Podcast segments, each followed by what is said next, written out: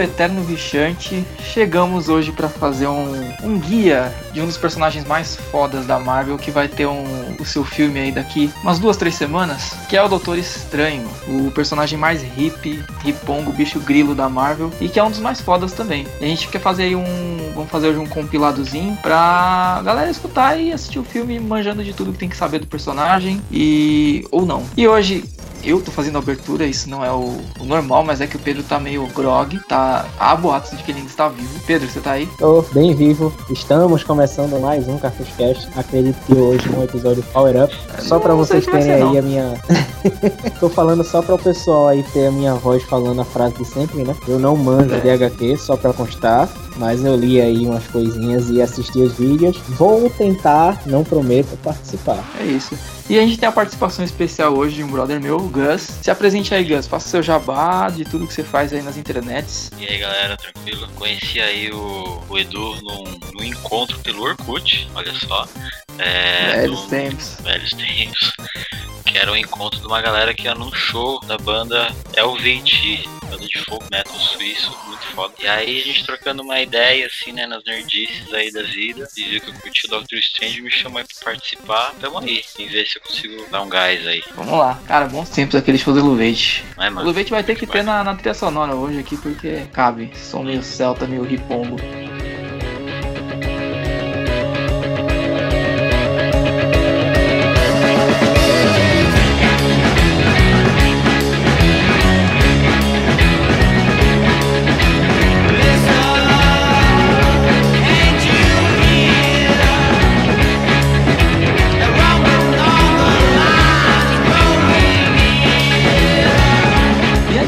Começar a falar do, do, Doctor Strange, ainda falando de Marvel, lá no nosso podcast número 14, o review do X-Men Apocalipse, by the way, um puta filmaço, a gente teve um comentário esses dias da, da Keila, que ela falou que ainda não assistiu os X-Men, esse filme, mas que depois do cast ela se animou aí, deu os parabéns pelo podcast. Valeu aí, Keila, abração. E sim, assista. E se não tiver assistido ainda o First Class e o Days of Future Past, assiste também, que essa nova, entre aspas, trilogia da Fox é muito boa. Na minha opinião, muito melhor do que os filmes lá do começo dos anos 2000. Cara, como eu curto esses filmes. Cara, são muito bons, né, velho? E eles são muito mais cara de X-Men mesmo do que. Tudo bem, tem no contexto da época lá, de que eles tentaram que deu pra fazer no começo dos anos 2000, mas hoje em dia eu acho bem tosquinho aqueles filmes. E falando agora do, do grande personagem que nós vamos falar hoje aqui no podcast, a gente vai falar do. Doctor Strange, o Mago Supremo. Ele tem vários títulos, né? O cara é não, não só não basta ser neurocirurgião, ele é o mestre das artes místicas e Mago Supremo da Marvel. O cara é um pouco foda. Ele, na verdade, o, o Doctor Strange, ele foi criado lá nos anos 60, 1963, é quando ele foi criado pelo Stan Lee e o Ditko, né, que foi a dupla que criou também o Homem-Aranha, dentre outros trampos fodas deles. E, e, eles foram criados assim, tipo, tava no começo daquela onda hippie da época, né? E o Stan Lee tava querendo criar alguma coisa um pouco diferente, porque o que eles tinham na época era só super-herói, super-herói, super-herói. E, e, o único um pouquinho fora era o Thor, que era uma parada um pouco mais é, de divindade, coisa do tipo. E aí eles vieram com o, o Doc Strange na revista Strange Tales, que era uma revista que já existia desde de antes da Marvel ser Marvel, quando ainda era Timely Comics, se não me engano. É, que era uma revista em que eles lançavam histórias bizarras. E também a história do, do Tocha Humana, o Tocha Humana original lá antes do, do Quarteto Fantástico. E aí, dado momento, eles resolveram criar esse personagem Strange, Doctor Strange na revista Strange Tales, levando aí o nome da revista. Basicamente foi isso, para eles tentarem, né, trazer um, uma pegada um pouco mais mística, sair um pouco dessa, dessa parte mais super-heróica e abordar esse tema que tava. Muita gente na época tava se interessando por isso, por coisas mais. Como é que eu vou dizer? Um pouco é mística mesmo, né? Psicodélica, da, psico, Exato, psicodélica. Galera universitária lá se drogando pra caralho, hippie se drogando pra caralho, é, com LSD e tudo. E, e aí o, o Stan Lee resolveu criar esse personagem aí também. Que no começo ele era bem a parte do universo 616 da Marvel, né? Tipo, ele, ele participa, ele era dentro do universo cânone da Marvel, mas ele não meio que não conversava com os outros personagens, porque ele não era um cara de lutar contra bandido, coisa do tipo. Ele era um, um personagem para lutar em dimensões diferentes, para proteger o universo 616 da Marvel de, sei lá, ataques de outras dimensões, coisa do tipo. Realidades alternativas e tal. E é tudo boss bem fraquinho, né? Tipo, demônio que quer destruir é. o mundo. é tudo coisa bem de boas, assim, né? Tudo pique Thanos, Darkseid, Galactus. Assim, Sim. Só não, é só bucha de canhão só. É. Os caras só enfrentavam os caras fracos. e, bom, falando do personagem em si, ele era um neurocirurgião muito foda. Tipo, eu li isso no, nos extras de um dos encadernados da Salvat, que, mas eu não li essa história que conta isso, então eu não sei com mais detalhes. Mas pelo que eu li lá no, numa parte falando do personagem, de que ele era uma criança muito, já muito inteligente, ele era de família meio abastada, assim. Então ele, tipo, se formou muito rápido na faculdade de medicina, coisa do tipo. E isso foi tornando ele um cara muito arrogante, babaca, que se achava que era o foda e tal. E só ligava pra galera que tinha dinheiro. Tanto que ele era um neurocirurgião, mas ele não, não atendia gente, digamos assim, é, mais pobre ou pessoas, sei lá, Ai, tipo, fazendo nenhum tipo de trabalho comunitário. Hã?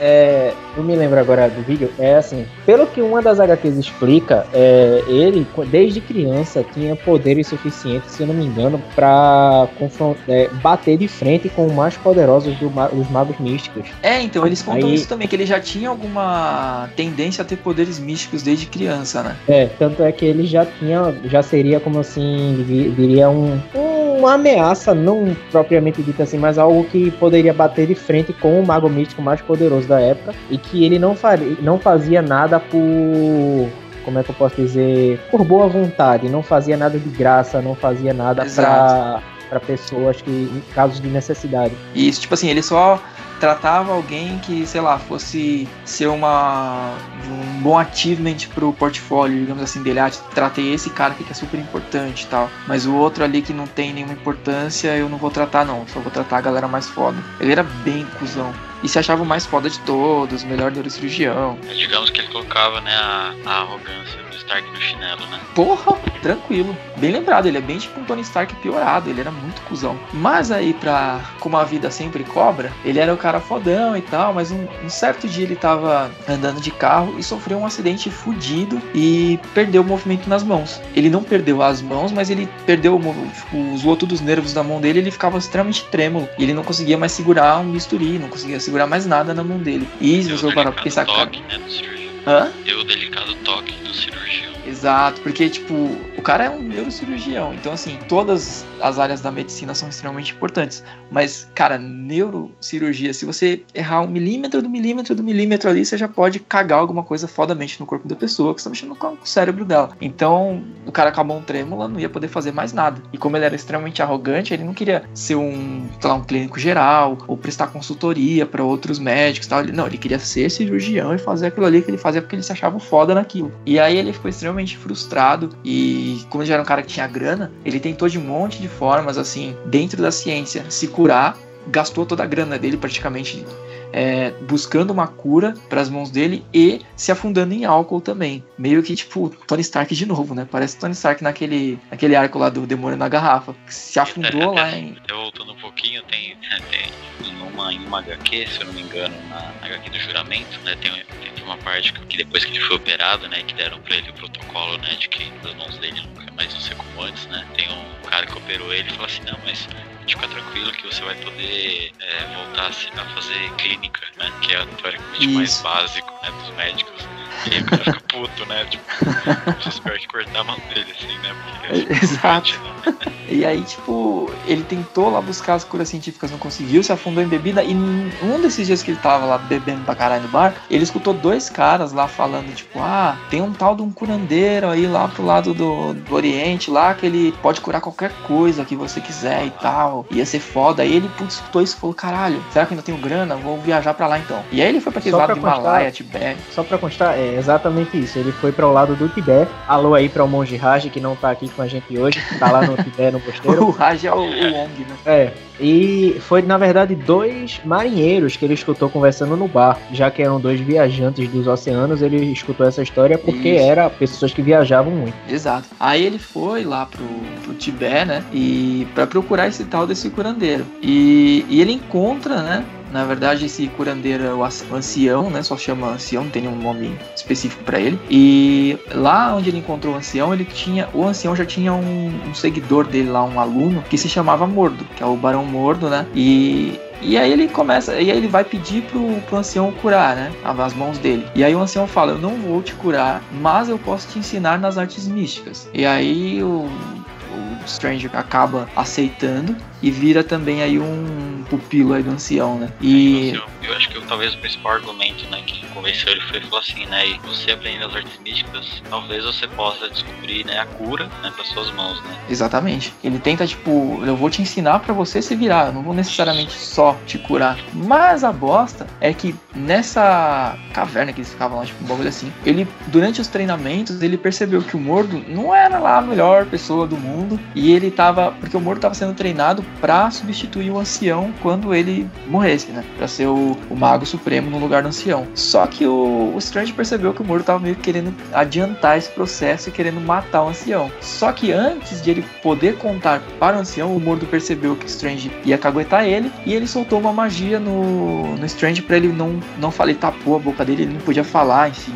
Mas aí de alguma forma, acho que foi por telepatia, não me lembro. O, o ancião consegue entrar em contato com o Strange e aí ele fala o que estava acontecendo lá e aí eles, enfim, o, o Mordo não mata o ancião, e o ancião começa a ensinar o Strange é, pegar pesado mesmo para ele virar um, grande mago com os treinamentos do, do ancião. É, detalhe, o, o, ancião percebe uma fagulha de magia no Strange, porque a princípio, como tu dissesse, Strange é negado pelo ancião, mas depois o ancião percebe que Strange é, na verdade, alguém que tem potencial, né? E ele resolveu largar depois o todo o sexismo, toda a arrogância dele para seguir os treinamentos do ancião. E vale ressaltar também que o, o Strange, ele não só ele é um cara já com essa aptidão para as artes místicas, mas ele também é um puta lutador. O cara domina, tipo, várias é, artes marciais e tal. Ele luta pra caralho. Além de já ter essa aptidão aí pra ser um, um, mago aí, igual o ancião. Ele é o nosso Batman da, da Marvel, né? Porque manja de tipo de luta pra caralho. É, é, meio, é bem parecido algumas coisas assim do Strange com o N. Por exemplo,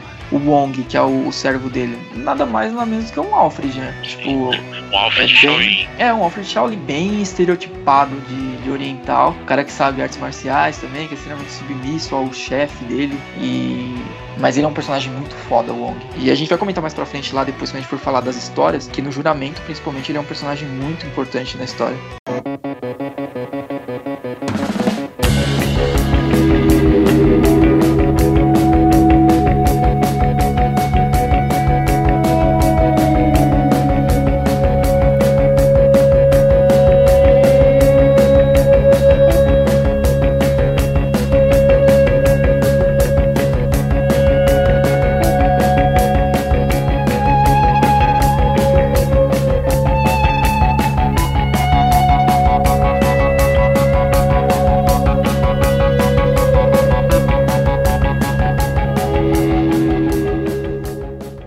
Continuando aí com o pano de fundo da época em que foi criado o, Doctor Strange, tem uma curiosidade muito foda para quem, principalmente para quem curte rock, é, metal, essas coisas assim, que teve uma referência bem escancarada do, do, no segundo álbum do Pink Floyd lá, o Saucerful of Secrets, que se você for ver na capa, ele tá meio tipo meio apagado assim, mas tem no canto direito tem o Doctor Strange bem grande assim, de frente para um, tipo uns planetas, assim, uns cometas tem lá, e no canto direito tem o Doctor Strange. E, e a história disso aí é bem foda, porque segundo consta lá, o Roger Waters é um puta fã do personagem, porque diz, o, o Doctor Strange nasceu bem no comecinho ali daquele movimento hippie e tal, então era mais ou menos a única coisa assim mainstream tudo bem que ele nunca foi mainstream, mas estava dentro da Marvel, que tinha assim mais puxado para esse lado místico, psicodélico e tal. Então o Roger Waters era um fã do, do personagem e ele entrou em contato com o Stan Lee e falou: Ah, não, posso colocar aí na, na capa do CD nosso que a gente vai lançar. E o Stan Lee liberou e, e rolou esse easter egg. A gente vai colocar a foto lá no, no post na, no site, que é bem foda, cara. Tá meio apagadinho assim de lado, mas dá pra ver bem de boa. É bem grande assim na capa. E, e além desse easter egg na capa do CD do Pink Floyd, tem também no álbum seguinte desse do Sorcerer of Secrets.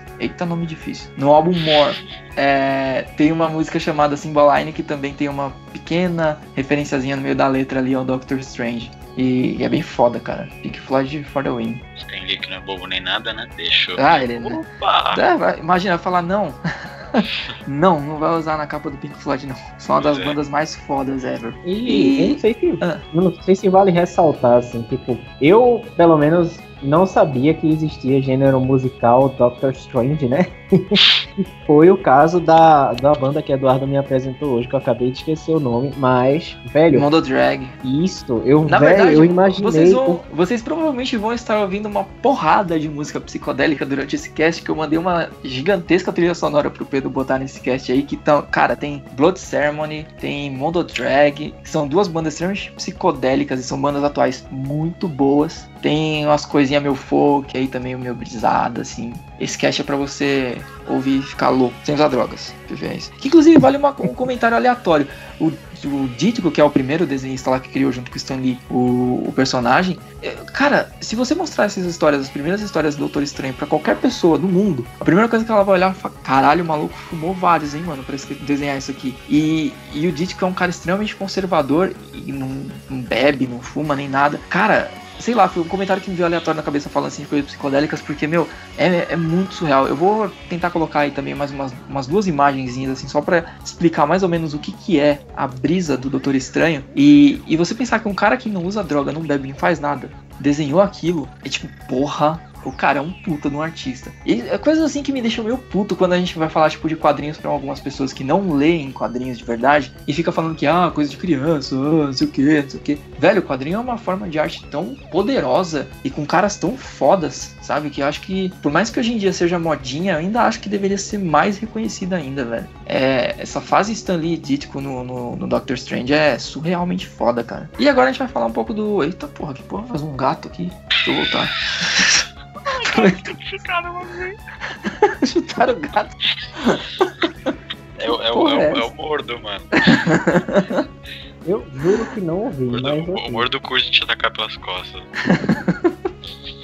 Dentro da mitologia do, Stephen Strange, Doutor Estranho, a gente tem alguns personagens-chave, assim, que eu acho que vale a pena citar, porque provavelmente a gente vai ver algum ou alguns deles. Se não no primeiro filme do Doutor Estranho, nos próximos, provavelmente eles vão aparecer. Primeiro de todos, o Ancião, que a gente já citou ali comentando no, da origem do personagem, que nada mais é do que um velhinho fodão na magia que treinou o Mordo e o, o Doctor Strange. A gente tem o Wong, que é um o servo do, do Doctor Strange, basicamente o, o Alfred dele, só que oriental, estereotipadaço, que também luta pra caralho, que também manja um pouquinho de magia, mas não tão foda assim. Que ele era, na verdade, ele foi enviado pelo próprio ancião para se tornar o servo de Strange. Então, tipo, foi meio que uma indicaçãozinha ali. Vai, vai lá trabalhar com esse menino aqui. Uh, a gente tem a Clea, que foi a primeira, a primeira paixonite do Doutor Estranho, depois ele ter virado Doutor Estranho, né? Que ela é uma aprendiz. O Doutor Estranho ele conheceu ela, se eu não me engano, foi no arco do. Eu nunca lembro esse nome em português. A Nameless Land, A Timeless Time. Nomes, uma terra sem nome e um tempo sem fim. Que na, nessa história ele tempo conhece sem a Claire. Tempo e uma terra sem nome. É uma porra assim. Eu acho o nome tão mais legal. Não é, aliás, peraí, não é, é como é em inglês mesmo, repete, por favor. A Nameless Land, a Timeless Time. É uma terra sem uma nome. terra sem nome e um tempo sem, sem tempo. É, tempo aqui sem ficou tempo. um tempo sem fim no, no, no, português. Mas o nome em inglês é bem mais legal, enfim. É, ah, a tradução correta seria isso, mas enfim. Só é. quem entende da manjaria vai entender, foda-se. Pequeno adendo aí de How to Learn English. e, enfim, a Clea ela era tipo uma uma menina que vivia na dimensão das trevas, que é a dimensão do Dormammu, e que não era do Dormammu, ele acabou se apostando dela, mas depois a gente fala isso. E nessa história aí ele conheceu a Clea e ela acabou depois virando uma aprendiz do Strange, e depois com o tempo descobriram que ela na verdade era filha da Umar, a Umar é irmã do Dormammu, mas isso aí eu vou falar um pouco mais pra frente quando for citar essa história que que foi descoberto isso. Enfim, a Clea basicamente era uma. Ela aprendeu magia também com o Strange, vive na dimensão das trevas e foi a primeira apaixonite dele. É uma menina do cabelo branco e tal. Não sei se vai aparecer nos filmes, mas seria do caralho. Uh, a gente tem o Barão Mordo, que no filme é aquele cara moreninho que tem a roupa igual do Doutor Estranho, só que verde. E ele é o Traíra que foi treinado pelo ancião, mas depois quis tomar o lugar do ancião e depois acabou se aliando ao Dormammu. Então ficou o Doutor Estranho do lado do ancião, que é o lado do bem, e o Mordo do lado do Dormammu, que é o lado das trevas, da parada da magia. O Dormammu, ele é o arco-inimigo do Doutor Estranho, é o inimigo mais foda dele, assim. E ele vive nessa dimensão das trevas. Ele, o desejo dele é dominar todas as outras dimensões, anexar todas e ser o grande líder dessas dimensões dimensões. Ele quando a gente for ver no filme, se for igual na HQ, eu não sei se vai funcionar no cinema, ele é um cara que parece o, o motoqueiro fantasma, que tipo, tem uma cabeça flamejante e tal, só que ele é gigante. É, não sei se isso vai funcionar muito no cinema não, mas ok. E inclusive aquele cara que aparece nos trailers tem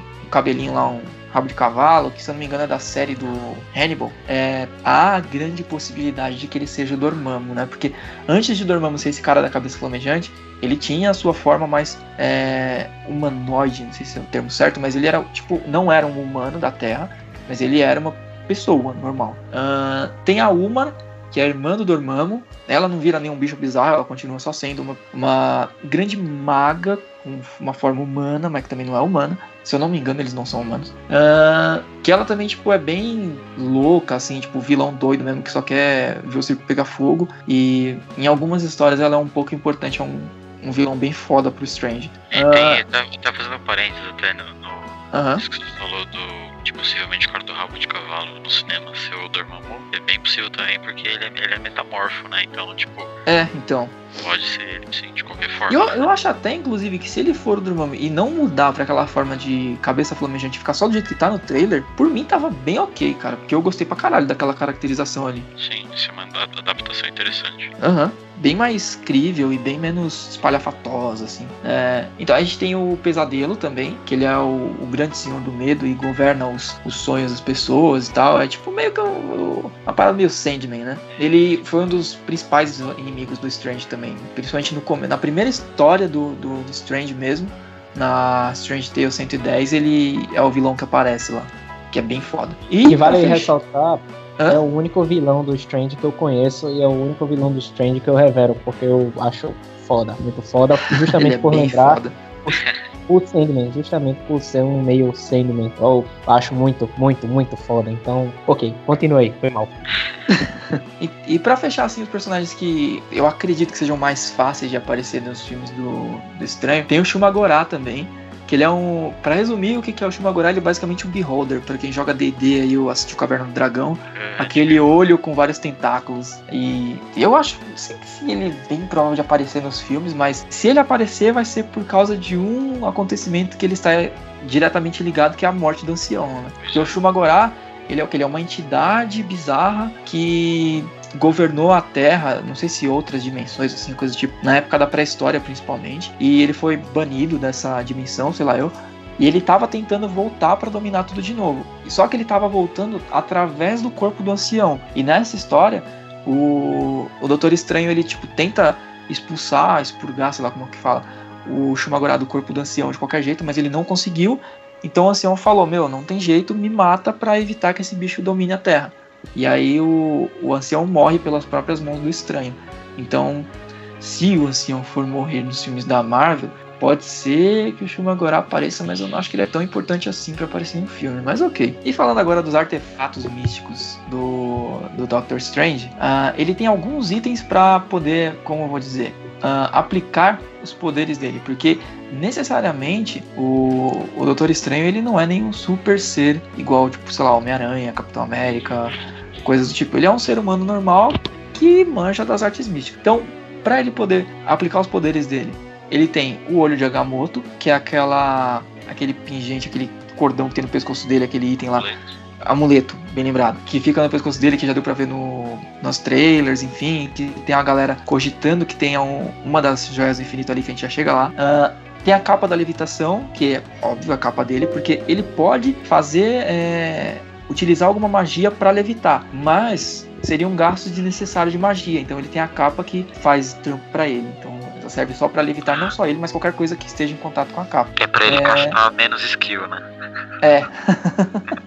pra poupar ali um pouquinho pro Last E fora boss. isso, a capa, a capa também dá proteção contra quase qualquer né, ataque místico, assim, né? Tipo, isso, que... também tem isso. Tem o livro do Vichante, que é o, o, livro da cola, que é quando ele precisa conjurar alguma magia, alguma coisa tipo, ele esqueceu, aí dá uma olhadinha ali no livro do Vichante e pronto, já era. Que vale o adendo do que Vichante é, é um nome que tudo, todos esses nomes, né? Agamotto, Ostur, é, Sitorak, Vichante. O Story criou essa porra brisando, assim, aleatoriamente, foi criando esses nomes aí. E aí depois uma galera vem em cima perguntando, porra, isso aqui é uma referência à, à cultura indiana, lá dos deuses. Isso ali, tipo, mano, não, é só brisei só, não tem nada a ver não. Mas enfim, na verdade, na verdade, na verdade, na verdade, o próprio Stanley, do jeito que ele é, como é que Cusão. eu posso dizer?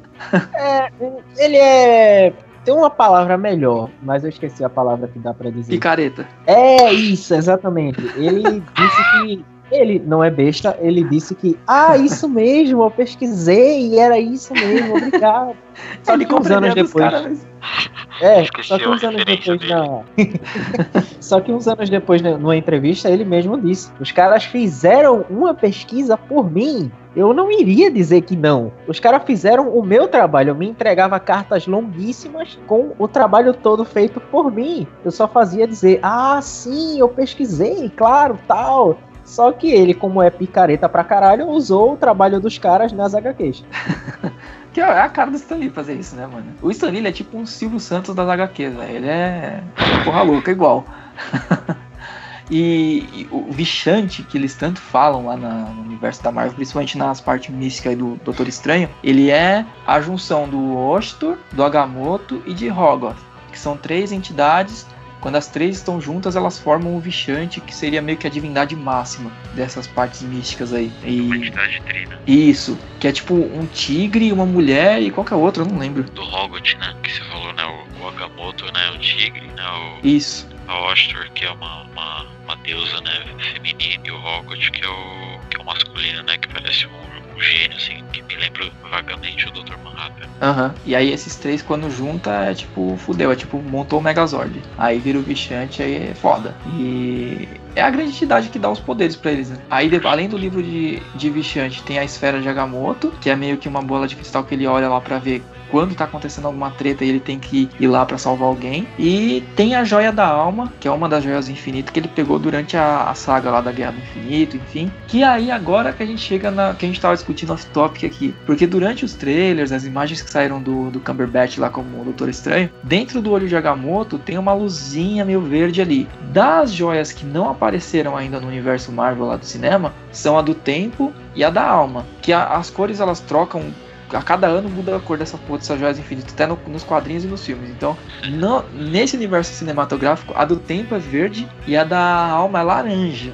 Então, provavelmente ele não vai ter a da alma nos filmes, vai ser a do tempo, se realmente for uma joia do infinito aquilo ali. O que eu acho meio estranho. Porque a do tempo serviria para quê? Para ele seria tipo para justificar as viagens entre dimensões ou viagens atemporais do Doutor Estranho, mas se for isso, não faz muito sentido, porque você está diminuindo o personagem, ele já faz isso por ele mesmo. Tipo, com a, o conhecimento dele e com os artefatos místicos dele, ele já consegue fazer isso tranquilo, tá ligado? Se tiver que ter uma joia do infinito para justificar isso, sem a joia do infinito, ele é bem menos do que ele realmente é nos quadrinhos. Então é meio estranho. Então, pode ser que ele não use pra isso, use pra outra coisa, sei lá eu. Outra coisa também que talvez seja que o, que o Stan Lee seja daltônico. a cor dos gemas. Cara, toda hora, se você for pegar. Não, ó, tem a versão de quando saiu mesmo a Guerra do Infinito, que tem aquele jogo fantástico do Super Nintendo Marvel Super Heroes War of the Gems. Oh. As cores batem ali. Aí quando você vai ler, tipo, pós, começo dos anos 2000, tipo, uma gema já não é da mesma cor, que já mudou para outra. Aí no MCU já é uma, já mudou todas as cores de novo. Aí você nunca sabe, é uma bagunça essas joias aí. By the way, falando da diferença de universo sobre as joias, eu tô lendo aqui na Marvel Wiki sobre quem é o protetor de cada joia nos vários universos. E a gente tava comentando no off-topic sobre qual seria a joia que Strange teria, se é que ele teria alguma joia gema do infinito, sei, sei lá como você prefere chamar. E até agora eu só consegui encontrar que Strange só é o guardião da joia da alma. E a gente tava tentando debater que Strange seria o guardião da joia do tempo. A não ser que isso seja mudado no MCU, eu acredito que ele vai ser realmente o, o guardião da joia da alma. Então, porque no MCU o que falta de joia para aparecer é a do tempo e a da alma. A do tempo no MCU verde e a da alma laranja. Se ele tiver realmente com ela já no começo do filme, não faz sentido estar tá dentro do olho de Agamotto, porque tá uma luz bem verde. Digamos que seja do tempo que tá com o Doutor Estranho. A da alma vai aparecer aonde? Porque daqui até o Vingadores 3, a gente tem o que? Pantera Negra, Homem-Aranha Homecoming, que, pff, pelo amor, né? Se tiver uma joia do infinito com Homem-Aranha, fudeu, né? Virou festa. Ah, joia, joia já que tiver com ele, ele, ele achou no Bronx, né? Enfrentando o É, comprou na, na A Deep do. Web, tá ligado? já aqui na, na, na Wiki tá dizendo assim, que Strange era o guardião da joia da alma. E o guardião da joia do tempo era o. Nossa, Capitão América. Então, eu nem lembro disso aí não. Deve ser pós-Cruzada Infinita, eu não, não li tudo no Cruzada Infinita. Aí, enfim. Vai ter Pantera Negra, Homem-Aranha, Thor Ragnarok, e aí eu acho que já vem o Vingadores 3. Mano, em Asgard já deve ter umas 15 joias do infinito. Se for mais uma pra lá, puta que pariu, né? Pro Homem-Aranha, no way. Se tiver em Wakanda, faz um pouco de sentido. Não que eu acho que o, o T'Challa vai usar isso pra alguma coisa, mas ele pode ter, sei lá, achado a joia do infinito e guardou por pre- precaução lá em Wakanda, que é seguro. Faria sentido se for. E faz sentido mesmo, né? Porque parece que o pessoal curte é, fazer aparecer uns, uns itens do nada, assim, tipo na África, né? Sempre tem, né? E, e principalmente joia, né? Se a gente for pensar, né? Tem É mesmo, né? assim, de, de mineral. Até, É. até, se, até se for pensar o, aquele, aquele material foda que eu esqueci o nome lá do, O Vibranium. do Vibranium, né? É, faz sentido. Ou então, a, a última joia que fica faltando em cada alma aparece já direto no Vingadores 3, sei lá eu. E, e inclusive eu tô meio. Não sei pra onde vai esse Vingadores 3, é porque a gente tava discutindo aqui também. No universo Marvel lá da- do cinema, a gente não tem o Warlock. Se você não tem o Warlock, você não tem o Magus. Que são dois personagens-chave na história da Guerra do Infinito nos quadrinhos. Eu acho que vai ser mais uma briguinha de escola com joias do infinito envolvidas. Tipo, que foi Guerra Civil, que foi bem reduzido do que é nos quadrinhos. Tem a essência da história dos quadrinhos, mas é bem diferente, bem menos. E se você for considerar ainda que eles mudaram de planos recentemente e não vai ser mais Vingadores 3 parte 1 e parte 2, vai ser, se eu não me engano, Vingadores 3 Infinity War e pode ser que o 4 seja, sei lá, Infinity Crusade, não sei, alguma outra coisa. Mas, enfim, a história do Infinity War aparece que vai ser em um filme só. Ou seja, é muito, muito, muito pouco pra contar uma história desse tamanho. Então eu tô com um pouco de medo. É, isso é foda, cara. Eu fico meio puto. Porque é. Até, inclusive. Por causa do jogo do Super Nintendo, essa é uma das minhas histórias favoritas dos quadrinhos, cara. Então eu fico meio com medo de cagarem nela. Pois é. Ah, sim, by the way, tu tava comentando, Eduardo, no nosso tópico, de que a joia do Tesseract tá com o Randall. E sim, tá com o Randall. Depois da batalha de Nova York, Thor pegou o Tesseract e levou pra Asgard, que Randall usou pra restaurar o poder da Bifrost. Ah, sim, sim. O Tesseract ele tá lá. E o. A que apareceu no, no, no Thor 2 tá com o colecionador. Mas eu falo assim: eu achei uma imagem aqui no Google que tava falando que a da alma tava com o Heimdall. Aí não. Eu não lembro de ter visto isso, não. Algum doido que fez essa imagem aí. Desconsiderei. Mas o do Tesseract tá com ele mesmo. Tá com eles lá. A do tipo, colecionador não, foi, não é a que foi. É a que foi roubada. Não, Peter Quill roubou a de a Orb, né? se- Isso, a Orb tá com o Nova, que é uma tropa lá do Galáctica da Marvel. A, aquela que, apa- a que tá com o colecionador é aquela vermelha, que era um líquido que apareceu no Thor 2. Hum, Na verdade, com Nova não, né? Com Peter Quill, porque ele não entregou o Nova, né? Entregou, pô. Entregou? Deixou pro pessoal lá. Ah, preciso Tá. rever o filme. né? Com a veinha do. Tropa Nova. Inclusive, vou fazer um filme do Nova logo, mas enfim. E como nem tudo são rosas, o Doutor Estranho também tem algumas fraquezas. Que a gente vai citar aqui porque tudo que a gente tá listando é o que a gente acredita que possa aparecer nos filmes ou não, pra vocês já irem aí manjando tudo pro cinema. O que ele. O, ele é um cara que parece ser tão foda, mas na verdade ele é só um humano normal. Porque, por exemplo, o Stephen Strange ele depende de palavras mágicas e de gestos com as mãos, meio Naruto fazendo jutsu, pra poder fazer a magia dele. Se alguém bloqueia a mão dele ou tapa a boca dele, como já fizeram em várias histórias, fudeu. O cara é extremamente vulnerável. Se ele tomar um tiro, morreu. Então, tanto que na história lá do Que juramento quase infestar, acontece isso.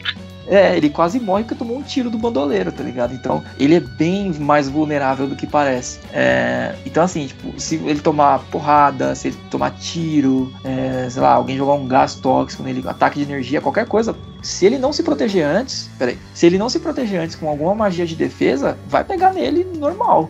E aí o cara não tem super força, não tem pele penetrável igual o Luke Cage, não tem nada, é um ser humano normalzaço. Então isso que é foda do personagem.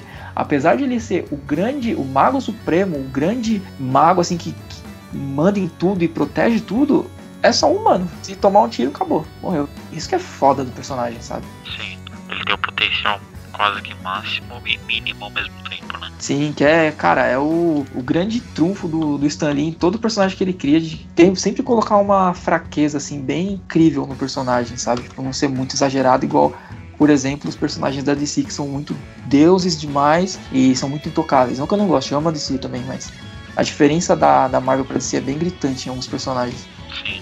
Talvez, assim, uma comparação um pouco forçada, ma- mas que me lembrou bem disso agora, é na, naquela, naquela animação, né, que, que tem o, que é uma cena bem famosa, assim, que é o, o Batman conhecendo, né, o, o, Lanterna Verde, e aí já no que ele conhece ele, né, ele, ele tira o anel dele do dedo e pergunta, né, o que, que isso faz? Aí o Lanterna Verde perde os poderes dele, assim, né, aí ele fala, ah, como você fez isso? Ah, como eu não vi nenhum botão, eu deduzi, né, que funcionava através da concentração, e você não estava se concentrando. Ou seja, né, o Lanterna Verde também, ele é tipo super poderoso, assim, mas se ele vacilar na, na concentração dele ou no desejo dele, né, de, de manipular a energia do anel, uhum. ele também é um ser humano normal, caso que a grande fraqueza dele é exatamente essa, né, é o, é. a mente dele, né, se você já conseguir Sim. jogar o psicológico dele para baixo, pronto, perdeu todos os poderes. Inclusive, é bem citado aí do, do Lanterna que se você for ver no retcon lá do, do Geoff Jones, que é a fase pré-952, é, isso fica bem claro, principalmente na parte de que tem várias tropas agora, tem Lanterna Verde, Lanterna Amarela, Lanternas Clássicos lá. Então, assim, Lanterna Verde é a esperança. Se ele perder a esperança por um momento que seja e ficar com medo, Parallax meio que já começa a dominar ele. E aí, tipo, sabe, tem umas paradas meio dessas assim, que a gente precisa fazer um cast dessa fase de Off Jones aí do Lanterna Verde algum dia que é muito, muito foda. Lanterna Verde é um dos meus personagens favoritos, ever. Concordo muito com isso porque eu li a, a saga Parallax e eu não preciso dizer porque, enfim, depois eu explico porque nesse episódio, quando esse episódio chegar. Mas é um, um dos segredos misteriosos meus, tipo, eu tava explicando para Eduardo sobre os super-heróis de infância que também vai ser um futuro cast. Olha aí, spoiler. Faremos um dia. Nossa, eu preciso muito fazer isso do Lanterna. No Amo dia essa mais claro. Dia do mais escuro. e agora chegando à parte que a gente mais queria, que é falar das melhores histórias do, do Strange. Uh, vou começar pela Mestre da Magia Negra, que é uma história lá, Strange Tales número 110 do Stan Lee e do Dítico, que você já acha estranho no começo o nome, né? Porque quando lançaram o personagem, o nome dele, o, o, título dele era Mestre da Magia Negra, mas aí com o tempo o Stan Lee viu que não dava muito certo, era um nome estranho, mudou para Mestre das Artes Místicas e depois Mago Supremo. Mas nessa primeira HQ ela tem tipo, sei lá, cinco páginas e, e mostra assim, basicamente, é um, um, empresário, tá tendo uns pesadelos fodas e não consegue dormir, e aí ele, num desses pesadelos ele escuta um sussurro do nome do Doutor Estranho, procura o Doutor Estranho, é tipo bem tosquinha. Aí ele vai atrás do Doutor Estranho. Chegando lá, o Doutor Estranho meio que paga de psicanalista e vai analisar os sonhos do cara, só que na forma etérea dele, lá na forma que ele sai do corpo e vira sua alma, entra lá no sonho do cara e, e vai ver o que, que tá pegando. Chegando lá, ele encontra o pesadelo fodástico e tal. E aí o pesadelo meio que fala que não, esse cara tá pagando pelo que ele merece, porque ele é um empresário cuzão, que ele passa por cima das pessoas e faz o mal para as pessoas para conseguir dinheiro e tal. Então eu não vou sair dos sonhos dele porque ele é um pau no cu. Aí o Doutor Estranho fala: Não, você tem que sair, isso aqui, isso aqui. E aí, depois que o pesadelo explica como ele é cuzão, o Doutor Estranho tipo, sai, consegue fugir do, do pesadelo lá e, e, sai do sonho do cara e fala: Ó, eu não posso te ajudar porque você é um cuzão. O único jeito de você parar de ter esses pesadelos e voltar a viver normal é você deixar de ser cuzão. Aí ele fala: Ah, ok, beleza, brigadão, paga a consulta e vai embora. Basicamente é isso, são cinco páginas páginas. Essa é a primeira história que o Doutor Estranho aparece. Tem na Salvate de capa vermelha lá. É, quem puder, inclusive, compre, que essas edições da Salvate são lindas e valem a pena, diferente da Eagle Moss. Ah, Nossa, essa, essa, essa versão que você falou agora dele, se a gente for somar ainda com, com aquela outra história, né, do, do álbum do Pink Floyd, podia até fazer no, na próxima edição dessa o codename né, do Doutor Estranho ser o Pink Floyd. Nossa! Psicanalista Meu Deus. Supremo. Caralho. Essa foi foda, mano. Foi longe. Ai, caralho. Mas, mano, é muito psicanalista, velho, nessa primeira história, velho.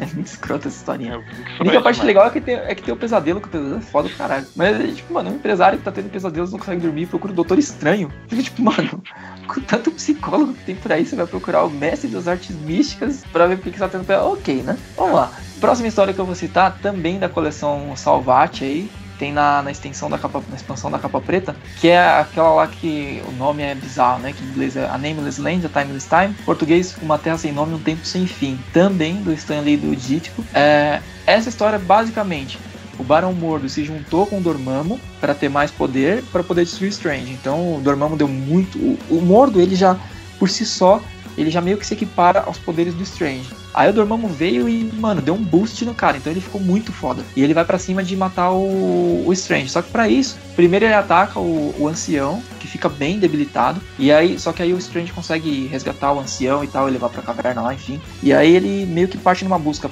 Durante a história, o ancião várias vezes fala que ele tem que. O Strange tem que buscar o segredo da eternidade, o significado da eternidade.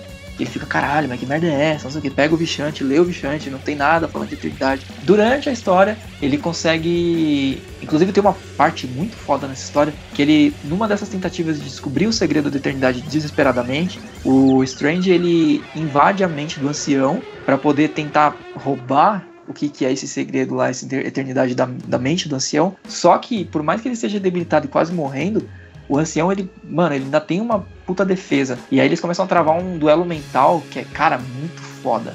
Muito foda mesmo. E aí, o que, que acontece? E aí, esse é um fato bem importante pro universo Marvel em si. A tal da eternidade que o ancião tanto estava falando é de fato a eternidade. Quem leu principalmente Joias do Infinito, lá a Guerra do Infinito, vai lembrar daquele monte de entidade cósmica lá, Galactus, Eternidade, o Vigia, enfim, essa, essa galera toda aí, que também apanha do Thanos na história, é, a eternidade, ela foi o início desse dentro do, do, universo do Strange, ela foi o início desse universo mais cósmico da Marvel e tal, de ter essas coisas todas. Então, a primeira aparição da Eternidade é nessa HQ, que é aquele ser bizarro, que parece assim, tipo, é uma silhueta de um humano ou qualquer coisa do tipo, e o é preenchido com meio que fosse um universo cheio de planetas e tal, enfim. É quase um e, Beyonder, assim. É, meio que um Beyonder e tal. E aí ele aparece lá, o, o Doutor Estranho acaba encontrando a Eternidade, pede para ele ajudar e tal, e é muito sacanagem, é igualzinho, mas com os magos. Ele chega e fala assim, então, você me achou e tal, você precisava de mim para derrotar lá o cara, mas a resposta está dentro de você.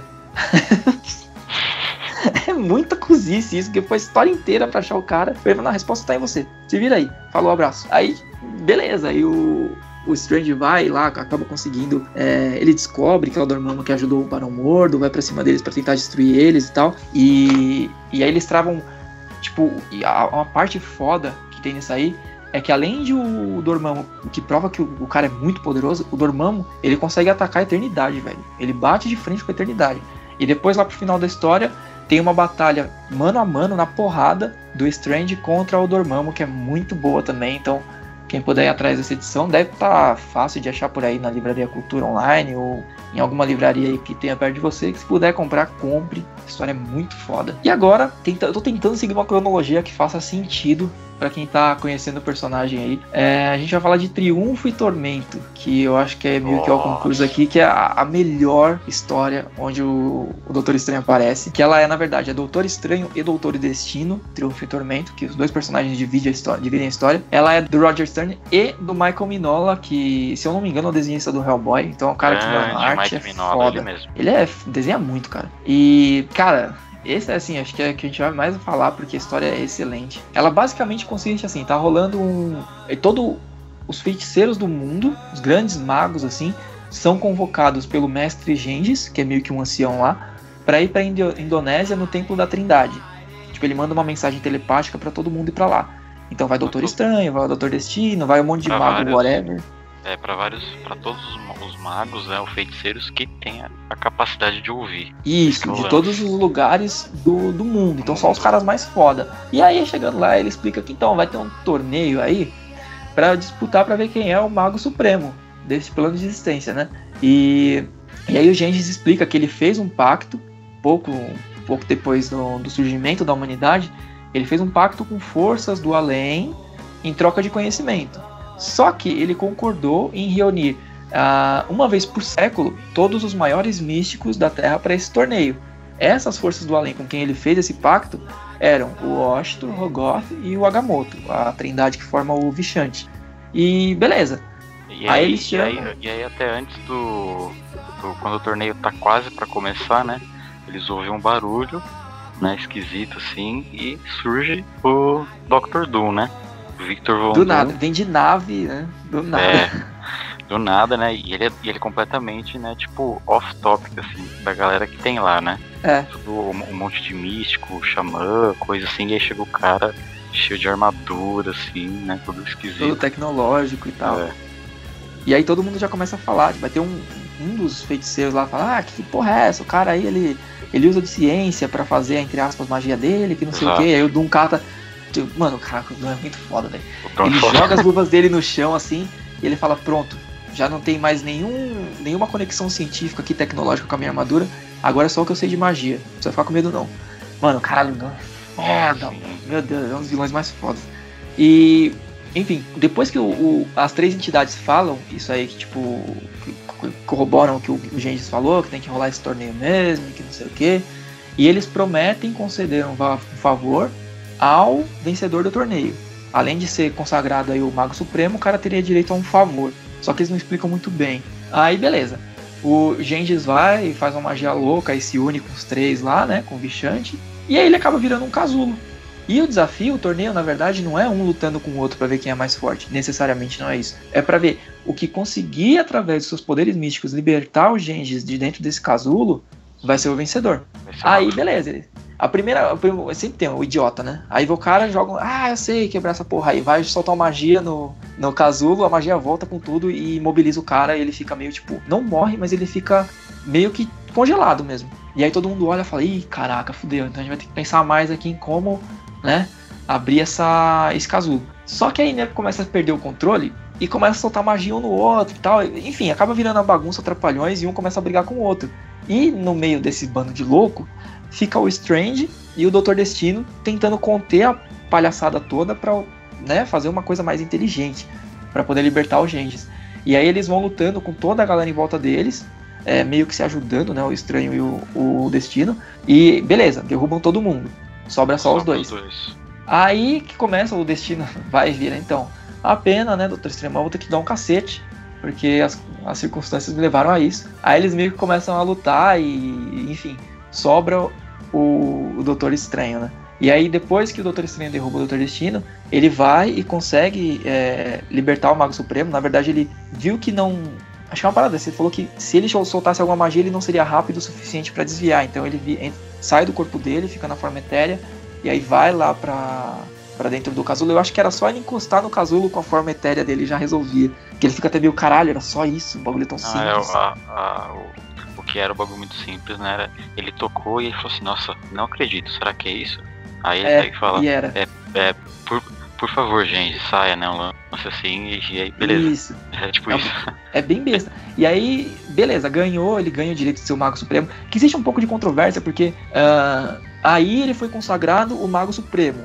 Mas tem a história onde o, o ancião morre, é, é, meio que considerado que foi ali de fato que ele virou Mago Supremo, porque é, foi o Mago Supremo era o ancião. Quando morre o ancião, o Mago Supremo se torna o Doutor Estranho. Mas enfim, esse torneio aí deu o título oficial, digamos assim, para botar Sim, no LinkedIn de Mago pelo, Supremo. Então, pelo próprio Vichante até, né? Isso, pelo próprio Vichante. Então agora esse vale para pôr no LinkedIn. Mago Supremo, ganhei o torneio lá tal, com a medalhinha. É, tipo, já era. Aí, Mac, né? Isso, que esse é aprovado pelo MEC nota 5. aí o. Só que o Gengis fala, então, sabe aquele favor lá? Não é. Aí ele fica falando favor aí o Doutor Estranho. Não, não precisa disso aí não, cara, tô, tô suave. Aí ele fala, não, mas o favor não é para você. O favor você tem que conceder a alguém e você vai conceder ao outro que sobrou antes de você, ou seja, o Doutor Destino. E ele, o que? Você é louco? Vou ajudar esse tirano maluco, que não sei o que? Não, nem fudendo. E aí ele fala, não, é, são as regras do jogo você vai ter que ajudar o cara. Aí o Doutor Destino vira para ele e fala, mano, relaxa que eu não uso de magia nem nada para os meus assuntos diplomáticos. Eu vou pedir outra coisa estado, que né? não vai ter maldade. É, questões de Estado. E aí ele pega e, e pede pro o Strange ajudar ele a buscar a, a, alma da mãe dele que tá no inferno, porque a mãe do, do Doutor Destino, ela era uma cigana e eu não lembro exatamente qual foi a história, mas acho que ela foi tentar ela, proteger. Ela, Você lembra, ela, Lucas? Ela foi, era, ela foi tentar proteger o povo dela, né, do, do do, do, tirano da Lativéria, né? E aí ela tentou como ultimato, assim, fazer uma espécie de, de bruxaria, assim, tal. E aí apareceu o Mephisto, né? Falando para ela que, beleza, ele fazia isso, só que no lugar ele ia ter que levar uma dela, assim, e ia dar, tipo, poder para ela, né? E... Aí, beleza, ela ganha poder, ela derrota lá vários dos soldados, né, do, do tirano da Lativéria. Só que aí esse é um poder muito forte que ela não tem controle esse poder se espalha e mata várias criancinhas e outros cidadãos, assim, do, do próprio povo cigano dela, assim, né? E, tipo, meio que traindo ela, assim, deu poder, mas não deu controle. E aí ela é tragada, né, pro, pro, pro inferno com Mephisto. E aí, Isso, e aí a vida do Dr. Doom, assim, vira querer começar a estudar esses feitiços e depois vai estudar ciência também, né? Tem toda uma história louca lá que ele vai para os Estados Unidos, tal, estuda, estuda pra caramba, tudo no intuito de resgatar a mãe dele. sempre foi o, o principal objetivo, né? E se vingar também, né? E aí tem a numa das invenções dele, né, que ele tava misturando com magia também para tentar ir pro reino do Mephisto. Tem a grande explosão, né, do laboratório pessoal dele que aí ele fica com a, com a, com a, cara machucada, né? Que é, o, que é um grande marco Isso aí, dele, pô. né? A máscara protege ele, né? Da, da feiura, vamos dizer assim. Meio fantasma da ópera, né? E Meio... para quem quiser, essa daí, a Triunfo e Tormento, eu acredito que não seja muito difícil de achar. Tem a versão capa dura lá, é baratinho, se procurar nas FENAC da vida aí. É, se bobear tem até na banca hoje mesmo, assim.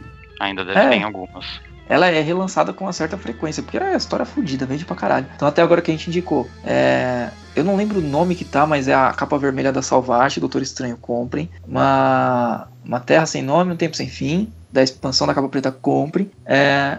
Essa daí, Doutor Destino e Doutor Estranho, Triunfo e Tormenta. E se conseguir achar essa, eu acho que já é um pouquinho mais difícil, porque faz tempo que lançou e não é tão relançado assim. Doutor Destino, Livros do Destino que ela é bem mais ampla, é, conta a história do, do, da origem do destino, a parte toda da época dele de ciganos, depois quando ele foi lá estudar a ciência e tal. Mano, caralho, é uma das melhores HQs, assim, tipo, dessa série, que a Marvel fez meio que, a Panini começou a relançar aqui, uma série de encadernados de vilões da Marvel, né, contando as origens deles. E, tipo, assim, uma das melhores de longe é essa do Doutor Destino. Uma outra muito boa é a do Thanos também, Ascensão. Mas essa Sim. do Destino é muito foda. Então, é, tipo, quem puder comprar também. É, cara, comprem. É baratinho também se achar, é tipo 20 conto, 25, sei lá. Pegando com desconto aí nas FENAC da vida, se achar também você vai pegar bem baratinho. Então comprem que é uma boa prequel pra quando for ler Triunfo Tormenta, que é foda. E seguindo na história, depois que ele, ele pede pro, pro Strange ajudar ele a ir buscar a mãe dele, aí o Strange olha e fala, ah, beleza, pedido aí, ok, dá pra te ajudar. Aí eles vão pro inferno, lutam com o Mephisto e não vou dar spoiler porque seria sacanagem é, é, spoiler do final dessa história. Mas assim, tem várias tretas com o Mephisto. E aí, pra salvar a alma da mãe do, do Doutor Destino, rola um plot twist que é de chorar, velho. Nessa história. Que é muito emocionante, cara. Então, e só prova como o Doutor Destino é foda. Ele é um cara com uma classe tão fodida. Ele é um vilão bosta, assim, tipo, sei lá, bandoleiro. Ou até, sei lá, esses vilãozinhos mais porcaria. Ele é um Sim. cara tão lorde que, tipo, ele é um vilão que você consegue gostar dele mesmo sabendo que ele é vilão, sabe? Tipo, e, e, essa história prova muito disso, de quanto ele é foda, assim, ele tem boas intenções também, assim, mesmo que seja só pra, pra ajudar a ele mesmo, mas quando ele tenta fazer o bem de alguma forma, ele é um cara fudido de foda, assim, é muito bom. Então, mano, leiam, não, não vamos dar spoiler desse final, porque vale a pena ler isso e tomar esse spoiler, esse, ver esse plot twist. E, cara, é uma história pequenininha também, acho que deve dar o quê? 80 Sim, páginas é, no máximo? Por aí rapidinho, numa, numa porrada só você já, já mata. E, e também o, o próprio Doutor Estranho fica, né, com esse, com esse sentimento bagunçado realmente, né? Tipo, a que ponto que ele é mal ou que ele é bom, né? O próprio. Assim, Exato. Assim, Caralho, que, que, que situação que ele tá, né? Que história. Exatamente. Que o cara tem. Cara, é foda demais. Né? E essa história, o Triunfo e Tormento, ela foi primeiro, antes dessa edição capa dura, ela foi lançada numa, numa coleção dos anos 90 da Abril, que era Marvel Graphic Novels. Essa, se eu não me engano, era número 18 e tinha número 17, que era Shambhala. É outra história do Doutor Estranho. Inclusive, se vocês acharem por aí nas internet, nos sebos da vida, dessas séries Marvel Graphic Novels, comprem são histórias muito boas. Eu tenho uma do Thor também aqui, que é a Bandeira do Corvo. Não aparece o Thor, em momento, tipo assim, aparece dois easter eggs com o Thor, mas a história é dentro do universo dele ali então, assim, são sempre histórias um pouco mais rebuscadas e, e, muito boas. E, cara, seria lindo se lançasse sua coleção em capa dura, mas enfim. Outra dessas histórias do, do Marvel Graphic Novels é a Shambhala. Shambhala é uma história do Demateis, que eu amo, é um roteirista fudido. E o Dan Green, e a arte do Dan Green nessa história é um esculacho. Que ela é toda em aquarela. Ela é uma história que ela tem pouquíssimo diálogo e muito mais arte, assim, então uma, ela tem 65 páginas e tem pouco diálogo. Então, porra, 20 minutos, meia hora você mata a história ali rapidinho. Mas é bom que você leia com calma, porque ela é um pouco. Eu acho que assim, ela demanda um conhecimento do universo do, do Doutor Estranho. Então, se você for lendo as HQs nessa ordem que a gente foi falando, quando você chegar na Shambhala, você já tá ok, você já consegue entender. Uh, e se você tiver ouvido esse podcast também. É, antes da gente entrar, né, pra, pra última história, né, que é, o, que é o juramento, tem também um. Que, que, que nem chega a ser uma HQ, na verdade, mas foi a forma que eu acho que muitas pessoas conheceram, né, o, o Doutor Estranho, inclusive eu mesmo, que foi uma aparição que o Doutor Estranho fez naquela série animada do, do Homem-Aranha. Exato. muito foda, né, muito que foda. é o Homem-Aranha The Animated Series, né, que passou muito na Fox Kids, né, e depois Jetix, né, na, na no, no, começo da, da, década de 90 ali, que, pô, é, é tipo, é um, é, é, um episódio só, né, de 20 minutos, assim, e que, pô, aparece o, o Doutor Estranho, né, que a Mary Jane, né, tá desaparecida tal, e aí é todo um resumo da história dele, aparece o Mordor, aparece o, o On, o Dormammu, e, e tem todo, e o Homem-Aranha tudo junto ali e tal, é um episódio muito bom, é um episódio da, da, da, terceira temporada, o primeiro episódio da terceira temporada, a gente até pode colocar o link no, no YouTube mesmo, tem aí pra ver, bem legal. Cara, a Netflix tinha que botar essa série, velho. No, no... Essa série é fodida, velho. Cara, ela é série. uma. Ela é um ode ao fã de quadrinhos. Assim, porque ela não só é boa enquanto ela conta histórias do Homem-Aranha, mas quando ela faz crossover, são tão fodas, velho. Ela tem Sim. um pedacinho da, da saga do Beyonder lá, do, do Guerras Sim, Secretas. É. Ela tem crossover com o Doutor Estranho, tem crossover com não sei mais quem. Velho, essa série. É... E, inclusive, a origem do Venom né, nessa série animada eu acho mil vezes mais legal do que aquela origem toda Também. toscona lá do Guerras Secretas, lá de achar uma máquina Sim, que é fazia é uma roupa. Eu acho muito bosta aquela origem, apesar de entender o contexto histórico dela. Mas eu acho a origem do desenho muito, muito, muito melhor, cara. Muito mais, mais foda daquela parada né? do, do, filho do Jonah Jameson lá que foi pra lua e voltou com um bichinho que grudou na nave deles e era o simbionte. Eu acho, mano, bem foda. E eu, eu sonho com um dia que a Netflix vai colocar aquilo lá no catálogo deles, porque essa série é excelente, velho. Excelente. Eu, eu mesmo fui introduzido a quase é, trocentos é, personagens da Marvel por essa série. O Blade, o Demolidor. Puta, né, pode que tinha um Blade, né, velho? Tinha, Caralho, os vampiros. Que aí tem o, Morpheus, aí depois o Morpheus junta com a. com a. Ai caralho, com a, a Gata Negra, né? Que a Felícia Caio. Uhum. Eles eram namorados, nossa. Muito foda. Inclusive, só um adendo falando em vampiro. Também tem uma história que, que é bem aclamada, eu não li, ainda vou ler, mas falam muito bem que é de quando rola um crossover do Doutor Estranho com o Drácula, que ele mata o Drácula e tal. O pessoal fala bem pra caramba. Eu acho que foi no vídeo do Pipoca e Nankin, se não me engano, que eu, que eu vi que eles comentaram disso aí. E preciso ler. Até, Mas. Até, até, até na HQ do, do Triunfo e Tormento, né? Na, naquele, isso, tem uma parte que, que, eles citam isso, né? Sim, que o, que o Doctor Strange chega lá, todo mundo fala: Olha, é ele, ah, é o Mago Supremo, tal, não sei o que, não sei o que. Ele cumprimenta os caras, e os outros falam de cantinho assim, né? Tipo, ah, dizem que ele acabou com os vampiros, né? Uma coisa assim. Isso, isso mesmo. Que, cara, eu preciso ler isso aí. Falam que ele botou Drácula pra correr, velho, não é pouca coisa. Apesar de que o Drácula na Marvel é meio tratado como qualquer bosta, né? Mas, enfim, deve ser uma história boa. E, e assim, falando do Shambhala rapidinho, que é uma história curta, não, não tem muito o que falar, mas ela é basicamente. É, ela se passa algum tempo, alguns anos após a morte do ancião, é, o dia do aniversário da morte do ancião, e aí o Doutor Estranho tá voltando lá pro Tibete, lá no, onde ele encontrou o, o, mestre dele. Lá ele encontra uma caixa, que ele olha assim, tipo, ah, que porra é essa, não sei o quê. E aí ele começa a tentar achar algum significado para essa caixa, e ele começa a conjurar várias magias, assim, feitiços para tentar abrir a caixa, não consegue e tal, até que uma hora, bem daquele jeito dele, ele fica puto, já que ele não conseguiu, taca a caixa no chão assim, na hora que ele taca ela, ela se abre e são vários espelhos assim e tal, e aí levam ele para uma dimensão bizarra. E aí quando ele chega nessa dimensão, algumas vozes começam a tipo meio que explicar um destino meio apocalíptico para a humanidade. Essas vozes são tipo os lords da Shambhala, lords de Shambhala. E eles começam a falar que a humanidade precisa passar por um meio que um reboot. É uma meio uma história de iluminação assim na humanidade da civilização e tal. E que cabia ao Strange. O Strange tinha poder suficiente para dar início a essa nova era de ouro da civilização que eles citam, né? E aí que precisariam da ajuda do Strange, só que para isso teria que, sei lá, reduzir a população em 30% do que existe, sabe? Tipo, e aí o Strange fica naquele dilema de tipo, vale a pena é, transformar a humanidade numa coisa tão boa ao preço de matar tantas vidas? E aí ele fica meio que faz, não faz.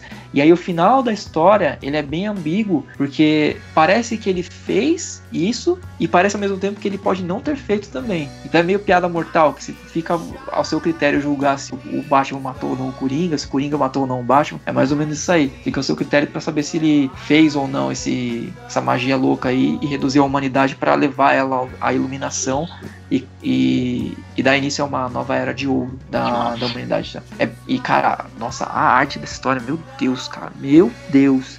É pra.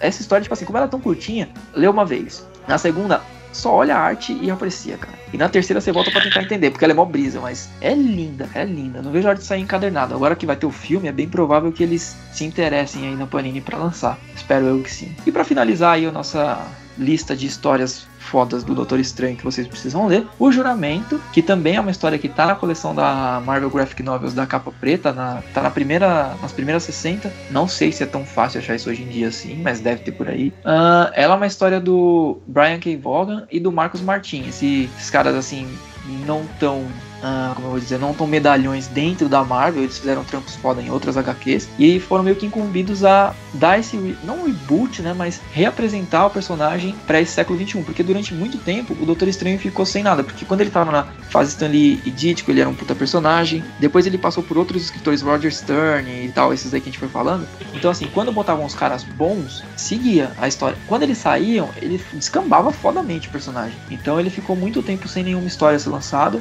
só participando, assim, tipo Vingadores, Novos Vingadores, Illuminati, participando ali, mas é, história regular dele ficou muito tempo sem ter nada. Então aí veio esses caras aí lançar o juramento pra para reapresentar o personagem para essa geração aí dos anos 2000. E essa história, assim, a gente vai explicá-la um pouco melhor, mas basicamente, ela tem a o que ela tem de diferente das outras é que nas outras histórias, apesar de elas darem aquele background para você de que ele é um médico, mas também é um mestre das artes místicas e tipo, mas eles só focavam na parte das artes místicas, nessa nessa história do juramento eles conseguem balancear muito bem isso e, e mostrar as duas partes, tanto do cara que é médico quanto do cara que é o mago supremo. E, e isso eu acho que é a grande parte foda assim da história. É, e já, ela já começa ajustando a bunda, porque tá, tá muito foda. O Punho de Ferro e uma outra mina, whatever, que eu não lembro quem é, na, na, tipo assim, na, esperando para ser atendidos pela feiticeira, feiticeira noturna. E aí do nada abre a porta assim correndo, tá o Wong segurando a Doutora Estranho assim no colo e tipo nos braços dele.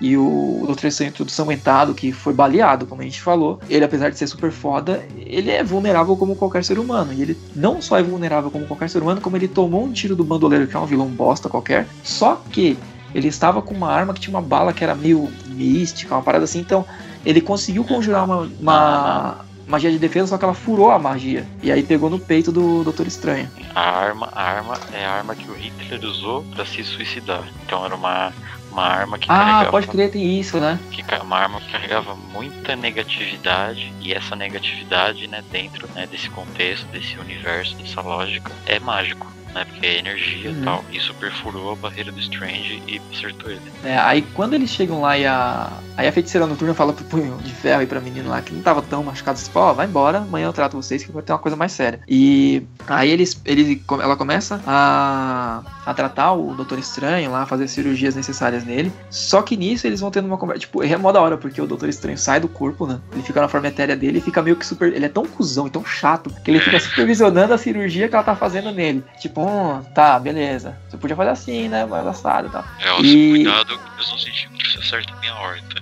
Isso. e aí no meio da, da conversa deles lá, ele meio que fala pra, pra feiticeira noturna lá. Feiticeira não, pra. Enfermeira. Como é que é? Esqueci o nome da mina. Night Nurse. Enfermeira noturna. Acho que é isso o nome em português, enfim. E falando que o Wong tá com uma doença em fase terminal. Ele tá com câncer com câncer, né? E o, o motivo dele ter levado um tiro é que foi basicamente uh, algum dia, whatever, o Wong tava lá fazendo faxina na biblioteca do Doutor Estranho e começou a passar mal. O Doutor Estranho perguntou o que que era e ele falou: Ah, tô doente, tô com isso, isso isso. Tá em fase terminal. Só que o Wong mó de boa, falando, não, eu não vou sofrer, eu não vou passar por, tipo, fase difícil, de dor até melhor, eu vou morrer tranquilo. Eu tenho mais três meses de vida, mas eu não vou sofrer até lá não. E aí o doutor sempre não, você é louco, você não pode morrer, sei o que, quem vai limpar meu chão, caralho, fudeu. Aí, tipo, ele corre desesperado para tentar ajudar o Wong, e aí numa dessas tentativas ele vai para uma outra dimensão, e nessa outra dimensão ele encontra o Elixir, que é o Elixir de Otkid. Uh, a princípio, o Doutor Estranho achou, beleza, encontrei a cura pro Wong. Só que depois de analisar melhor esse elixir, ele descobriu que na verdade esse elixir era a cura pro câncer no geral. Então, se algum cientista conseguisse replicar esse conteúdo do, desse elixir, porra, beleza, salvou a humanidade inteira, não só o Wong. Mas aí começa aquele dilema de tipo, vale a pena fazer isso ou não? Aí tem uma indústria farmacêutica, Timely farmacêutica, que. Inclusive, eu acho que esse Timely deve ser alguma referência a Marvel antes de ser Marvel, né? Que chamava Timely. Anyway. E tem um cara, acho que é Nicodemus o nome dele, né? Hum, isso. Que é o.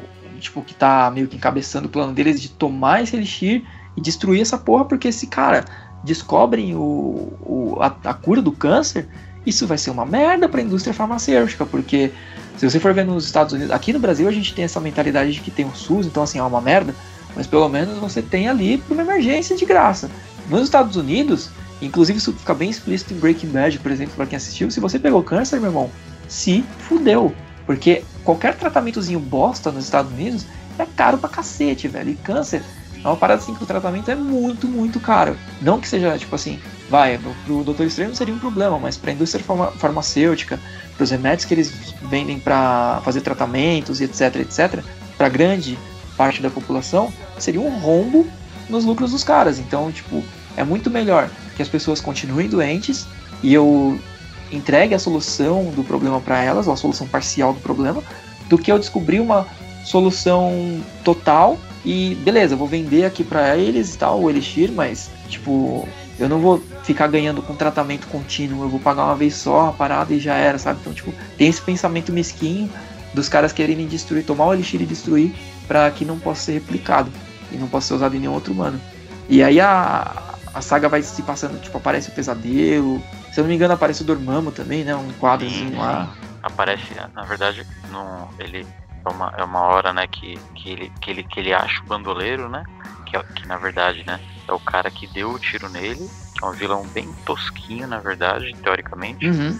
É um que ninguém sabe nem como ele entrou no, no Santo, Santo Sanctorum, que é o, a casa do Doutor Estranho. Tipo, do nada ele aparece assim na porta do Doutor Estranho. Ué, que porra é essa? E ele aparece lá especificamente para roubar esse elixir, né? Que o Doutor Estranho conseguiu. Aí ele consegue acertar esse tiro no Doutor Estranho, deixa ele, né, caído na casa dele, pega o elixir e vai embora, né? E aí nisso, depois que que o Wong leva ele, né, pro doutor, ele se recupera. E aí ele vai atrás, né, do. É, pra, pra seguir os passos, né, pra achar o bandoleiro e recuperar o Elixir, né. E aliás, é, é, é nessa hora, né, que quando, quando ele tá indo atrás do Elixir, que ele tem que lutar contra um, um monstro mó ferradão, assim, pra conseguir o Elixir, que ele pega pro Wong e fala, né, ah, eu já fiz muitos é, juramentos na minha vida, né, pro Vichante, para várias entidades, né, vários compromissos que ele teve, né, com é, o, com várias entidades e tal, para ter os poderes dele, né. Mas aí, aí que entra né, a questão do juramento, né? Que fala que o primeiro juramento que ele fez na vida foi o juramento, juramento de, de Hipócrates, né? que é o juramento é. médico, né? De sempre prestar ajuda a quem precisar e nunca fazer o mal com esse conhecimento de medicina. E que você fala assim, porra, que da hora, velho. Tipo... Foda, mano. É um, é um, personagem muito do caralho, velho. E nessa história, uh, ele. Os caras conseguiram balancear assim a os extremos do personagem tão bem que eles contaram a parte mística e a parte de médico dele bem balanceadas e conseguiram manter o personagem sendo o cuzão que ele era já lá no começo, durante a história inteira, mas mesmo ele sendo o cuzão arrogante, você entende e compra ao lado dele. Então ele não é um cara, tipo, extremamente bonzinho na história. Ele é arrogante, ele é babaca, mas você entende o porquê ele é assim. Talvez até pelo desespero pra salvar o Wong e tal. E, e, ele tá babaca, mas você compra o lado dele na história. Então, tipo, é, é muito boa. para quem, talvez assim, para quem nunca leu nada do Doutor Estranho, se quiser começar direto nela, não vai se perder, vai conseguir entender tranquilo. Sim. Mas eu acho melhor seguir essa ordem que a gente foi falando, porque você vai ter um, um conhecimento muito mais amplo do personagem, né? E se tiverem tempo de ler até 3 de novembro, se eu não me engano, que é o lançamento do filme, ok. Se não, só escuta esse podcast umas 5 vezes seguidas. Você vai fixar tudo que você precisa saber do personagem. E, e acho que é isso, né? Pedro, você tá é. vivo ainda? Nosso editor saiu do, do ah, podcast ah, e tá. vambora. Eu, ó, eu acabei, eu acabei de. Eu aqui dormindo, porque vocês estão demorando. Já vai atingir duas horas eu só tô vendo meu desespero aumentar. Já foi, acabou. Já. Ah. Eu duas vezes aqui. E, e eu, eu tô recebendo aqui uma, uma canalização direta do, do, do Vixante. Ele falou que quem curtir e compartilhar o post, nossa, com certeza vai surgir uma mágoa aqui do Doutor Estranho na caixa do Correio. Vocês vão ser abençoados por Vixante, por Hogwarts, por Hagador, por Chitorak, por Munopor, por tudo que vocês quiserem. É só compartilhar que, que os deuses estão aos seus lados. E Cara, eu acho que basicamente o que tinha para falar de Doutor Estranho é isso. Teve lá uma, uma série animada de 2007. Bah, eu assim, olhei, não vi muita coisa, então falam que é, que é bem mediana, assim. Talvez se a pessoa não gosta muito de ler, gosta de assistir filme, gosta de desenho, pode assistir aquele episódio do, da série animada do Homem-Aranha que a gente citou e assiste a série animada de 2007 provavelmente você vai pegar algum uh, know-how do personagem, assim, lá no desenho, apesar de não parecer ser muito bom, mas parece é, ser bem ok. Essa, essa, história também, ela não. Essa, essa animação de 2007 parece que ela não, vinculou muito aqui no Brasil, né? Ou se vinculou, tipo, com quase nenhuma é, notoriedade. Não, assim, é bem, bem underratedzinho, assim, bem, bem underground, na verdade. Ninguém nunca falou muito bem, nem muito mal, não foi muito divulgada. Mas, se a pessoa tem preguiça de ler quadrinho, não gosta, não sei, talvez seja uma boa assistir aí o desenho antes do filme para ter um conhecimento um pouco maior do personagem. E acho que é isso. Para finalizar por hoje, acho que não tem nota, porque se eu fosse dar nota pro Doutor Estranho ia ser 5 de 5. não tem, é muito óbvio. Uh, se quiser, ele conjura um 6. Se puder dar 6, dá 6 também com o personagem. Cara, é assim, é um personagem que não é mainstream, mas. E, e por não ser mainstream, que a gente falou que ele passou por algumas alguns roteiristas que foram foda e outros nem tanto. Então você não tem um, um grande número de histórias boas. Isso é ruim e é bom ao mesmo tempo, porque para quem não conhece o personagem e, e, quer conhecer agora, você não tem muita coisa pra ler. Tem basicamente o que a gente falou aqui e, sei lá, aquela história do Drácula. Uh, tem uma outra que vai sair na coleção na expansão da, da Salvat, que eu nunca li também parece interessante. Então, assim, é pouca coisa e provavelmente vai dar um boom mesmo depois do filme. Porque eu acredito que vai ser a mesma coisa que com o Homem de Ferro, que era um personagem B da Marvel e depois dos filmes virou um personagem A mais, sabe? Tipo, eu acho que vai ser a mesma coisa com o Doutor Estranho, porque o personagem é foda, uh, pelos trailers parece estar interessante, a Marvel sabe levar os filmes dela assim direitinho, e é o Cumberbatch, né, velho? Não tem como dar errado. O cara não entra incurado, ele não iria entrar no filme se fosse uma merda. Sim, nossa, quando eu vi que ia ser ele, eu fiquei muito, muito feliz. Sim, era a escolha perfeita, cara. Não tinha outra pessoa melhor do que ele para ser o Doutor Estranho. Tipo assim, não tem, não existe. Sim, o cara, o cara já já, já fez o Smaug já, então tipo, pô, pra conjurar mais magia ali tá fácil. Bom, e fechando esse podcast, uh, Pedro, você ainda está vivo? Sim. Não. Que nota você dá pro, pro Doutor Estranho? Somente por causa do pesadelo, 5 de 5, com certeza. E porque me deu tontura aquele trailer, 5 de 5. Também tem isso. E, bom, é, tem aquele script lá que eu não tenho, quem tem é o Pedro. Mas, enfim, dê like na nossa fanpage no Facebook. Procura a gente lá no, no Instagram, CartuchoCast. No YouTube a gente precisa fazer mais alguns jogos lá. A gente ficou com dois gameplays só. Mas se jogar CartuchoCast no YouTube, você acha a gente também. Uh, comenta aí, ou no site, ou no Facebook, se você lembra de alguma outra história que seja boa pra caralho do, do Doutor Estranho. A fase dele nos Defensores, se vocês lembrarem de alguma coisa boa que a Fazenda dos Defensores também tem história foda, bota aí nos comentários. É, bota aí dos Vingadores, Novos Vingadores, é, especulações que você a sua teoria aí de qual é a joia definida que tá com ele. Bota lá, comenta aí, vamos, vamos ver onde a gente chega nessa história aí. E, bom, queria agradecer aí o Gus pelo tempo aí que disponibilizou para trocar ideia com a gente do personagem fodástico que é o Doutor Estranho. Valeu, Edu, foi uma honra. Se vocês quiserem aí, ó, quem for de São Paulo, tem a clínica de acupuntura dele. O cara é, é quase um Doctor Strange aí também. É. Deem like lá. Como é o nome? Clínica Kundalini. Sou o Dr. A gente, a, gente, a gente vai linkar lá no, no, no post lá no, no site e procurem lá. O cara é foda, ele é praticamente um Stephen Strange da parada. Procurem lá. E Pedro, tem algum abraço pra mandar aí? Um abraço pro meu travesseiro que tá pedindo muito pra que eu vá pra lá.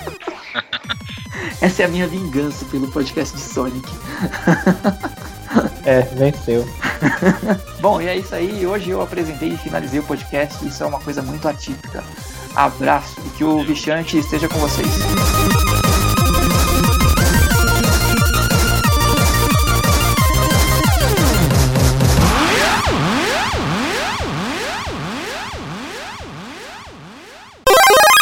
Eu vou tentar me animar, que eu tô tomando um, um suco aqui pra acordar. Que suco? Toma cerveja, caralho. Ou então café, igual eu. Tomar cerveja eu apago, caralho. tomar suco do quê? Tomar suco de maracujá ainda, que é pra animal mesmo. É dormir no podcast. Pior é que é de maracujá, mas ok. Mas você é um cuzão mesmo.